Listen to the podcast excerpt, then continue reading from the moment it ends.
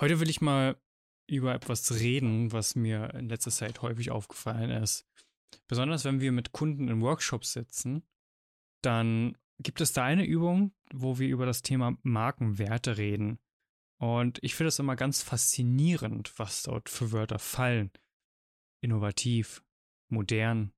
Und jetzt kommt es, integer, authentisch, transparent. Das soll nicht heißen, dass das nicht gut ist, wenn man authentisch ist oder dass es schlecht ist, wenn man integer ist als Unternehmen. Mir geht es darum, dass das nichts Besonderes ist. Das ist, das lässt den Kunden nicht aufspringen und Heurika rufen, dass du mit einmal authentisch bist. Wenn du nicht authentisch bist, wenn du nicht integer bist und nicht mehr transparent zu deinem Kunden bist, ja du, dann bist du halt auch nicht mehr relevant auf dem Markt. Und es ist einfach so, für Marken, die in Zukunft am Markt konkurrenzfähig sein wollen, ist es wichtig zu verstehen, dass Transparenz, integer sein und authentisch sein Grundvoraussetzungen sind, dass du überhaupt noch eine Daseinsberechtigung hast. Und an der Stelle begrüße ich den Authentizitätsexperten Max in meiner Runde. ja, vielen Dank für diese wunderschöne Einleitung. Äh, authentisch sein, ja. Also was, was heißt das auch schon? Ähm, sonst würdest du dich ja permanent verstellen. Also nichts anderes heißt das ja. Und äh, wie du gesagt hast, es ist ein, ein Hygienefaktor, der grundsätzlich einfach ähm, dabei sein muss. Und jeder ist beansprucht ja heutzutage für sich authentisch zu sein. Aber wie wäre es denn, wenn man mal sagt, man ist, ähm, es fällt mir natürlich kein gutes Adjektiv ein, aber man ist ähm, kundenorientiert? Nee, das ist es auch nicht. ein gutes Beispiel wäre zum Beispiel, wir sind ein rustikales Restaurant in diesem, diesem Stil oder so. Oder stell dir doch einfach vor, was, was würden Leute oder auch einfach mal authentische Sachen machen und nicht sagen, ich bin authentisch. Zum Beispiel wäre es authentisch ja. als rustikales Restaurant, deswegen komme ich da gerade drauf, zu sagen, hey, bei uns gibt es zwei Vorspeisen, drei Hauptspeisen, eine Nachspeise, vielleicht noch eine zweite. Und äh, das ist es. Und wenn du was anderes haben willst, dann kommst du halt woanders hin. Aber wir sind der Meinung, dass das die geilste Art und Weise des Essens ist. Wenn du 70 Gerichte zur Auswahl haben willst, dann geh zu einem anderen Restaurant, aber kriegst du bei uns nicht. Ja, und das, das ist ja auch Teil von Authentizität, weil du stehst einfach dafür, dass du sagst, hey, kein Restaurant kann so viele Gerichte so frisch permanent zubereiten. Das funktioniert einfach nicht. Und machen und weniger, weniger labern. Ähm, die meisten Menschen wollen ein Prozent über den Durchschnitt sein, aber sie könnten ein Prozent hinter der Spitze sein. Und Authentizität ist halt so ein, ja, Herzlichen Glückwunsch, du Schneeflocke. es ist so spannend, wenn man immer wieder sich auch mit äh, Unternehmen unterhält, mit Unternehmern unterhält, dass häufig über Sachen de debattiert werden oder proklamiert werden, wo ich der Überzeugung bin, dass das einfach ein Hygienefaktor ist. Und dazu gehört auch einfach, dass du ein Produkt hast, was ein Problem löst das ist für mich eine Hygienevoraussetzung, dass du eine Marktberechtigung überhaupt hast. Das ist quasi der Eintrittsschein, überhaupt erstmal da sein zu dürfen. Klassisches, klassisches USP-Denken, ne? Wir haben die besten äh, XYZ. O okay. Und wer sagt das? Ja, das sagen unsere Kunden. Achso. Aber eure Kunden kaufen ja auch nur bei euch, oder? Mhm.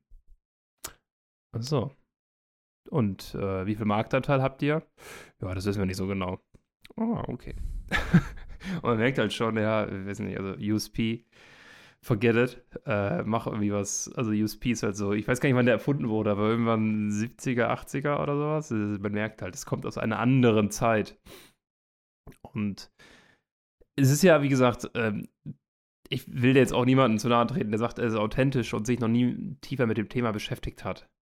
Ne, alles, alles gut. Äh, ich würde wahrscheinlich auch von mir behaupten, ich bin authentisch. Hätte ich diese Folge nicht aufgenommen. Weil diese Folge natürlich auch sehr authentisch ist, Kenny, oder? Was, äh, was meinst du? Ja, wie gesagt, es ist irgendwie, also ich glaube, wenn du nicht authentisch bist, hast du grundsätzlich ein Problem. Nicht nur ein Problem mit deiner Marke und deinem Unternehmen, sondern grundsätzlich auch mit dir selbst. Weil das ja irgendwo auch heißt, dass du mit dir selber nicht im Reinen bist. Also ist ja dann auch ein Persönlichkeitsproblem. So sehe ich das zumindest. Wenn man sich verstellt, dann ist es ja aber, also wenn man sich immer verstellt, dann ist es ja quasi auch authentisch. Oder? Authentizität bedeutet Echtheit im Sinne von als Original befunden. Das Adjektiv, okay, das ist nicht so interessant, bezeichnet die kritische Qualität von Wahrnehmungs... Oh, Wikipedia, okay. Also ist es Echtheit im Sinne von als Original befunden. Kann ich irgendwie nicht so viel mit anfangen. Als authentisch gilt ein solcher Inhalt, wenn beide Aspekte der Wahrnehmung in Übereinstimmung gefunden werden. Okay, lassen wir das. Ich dachte, jetzt kann ich irgendwie mit so einer ähm, Definition nochmal einen raushauen, aber anscheinend nicht. Das war auf jeden Fall authentisch gerade. da stehe ich zu. Ähm, wie kann man denn, also klar, sagen wir mal, nehmen wir mal an, wir finden ein Wort, was ähm, besser als oder anders als authentisch ähm, dargestellt werden kann oder was aber in die ähnliche Richtung geht. Vielleicht ist es ja auch anders.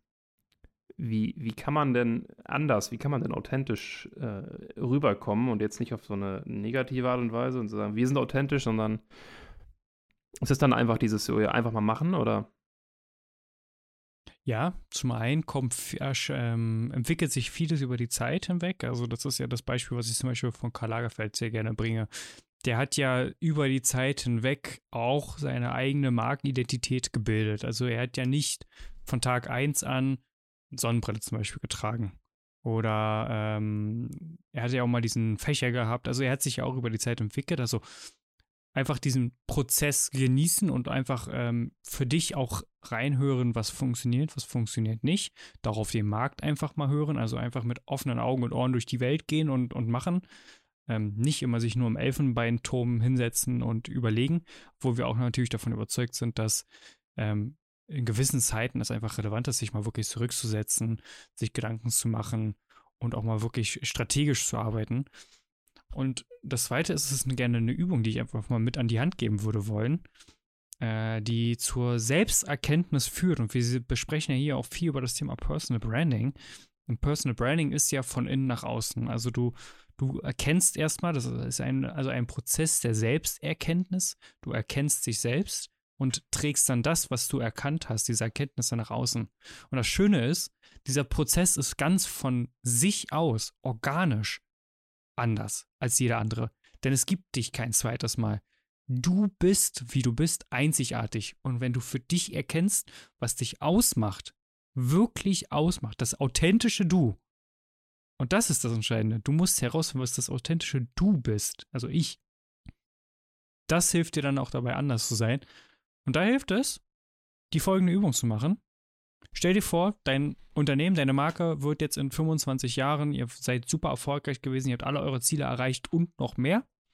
Und das schließt jetzt aus irgendwelchen Gründen. Hey, ähm, du verlässt jetzt das Unternehmen, was auch immer. Und, und, und. Und jetzt wird eine Grabrede in Anführungszeichen gehalten. Also es wird eine Abschiedsrede gehalten. Und was würden zum Beispiel Zeitungen über euch schreiben? Was würden Mitarbeiter über dich sagen? Was würden die Kunden über dich sagen? Wie würden sie dich beschreiben? Wie würden sie die Erfahrung, wie würden sie die Werte beschreiben, die ihr transportiert habt? Und da wirst du merken, dass man sehr, sehr schnell sehr, sehr viele coole Ideen bekommt. Und die Übung würde ich einfach mal mit als Hausaufgabe auch für euch geben und die letzten Worte dann an den guten Max abgeben. Jetzt gibt es sogar noch Hausaufgaben hier. Nice. Ähm, ich habe tatsächlich gar nicht mehr so viel. Ich würde, würde vorschlagen, ähm, ihr abonniert diesen Podcast, weil wir hauen hier authentischen Content raus. Und dann und dann bucht ihr euch vielleicht einen Termin, wo wir einfach mal darüber sprechen, wie wir deine Personenmarke oder dein Unternehmen so positionieren, dass du nicht nur authentisch bist, sondern eben auch für deine Kunden einen echten Mehrwert schaffst und deine Kunden dich auch als jemanden wahrnehmen, mit dem sie gerne noch, noch lieber zusammenarbeiten, als es natürlich aktuell schon der Fall ist, weil du hast ja bereits ein sehr gutes Produkt am Markt. Und an dieser Stelle vielen Dank fürs Zuhören. Podcast abonnieren nicht vergessen. Äh, wünsche euch noch einen traumhaften Tag. Bis dahin, ciao.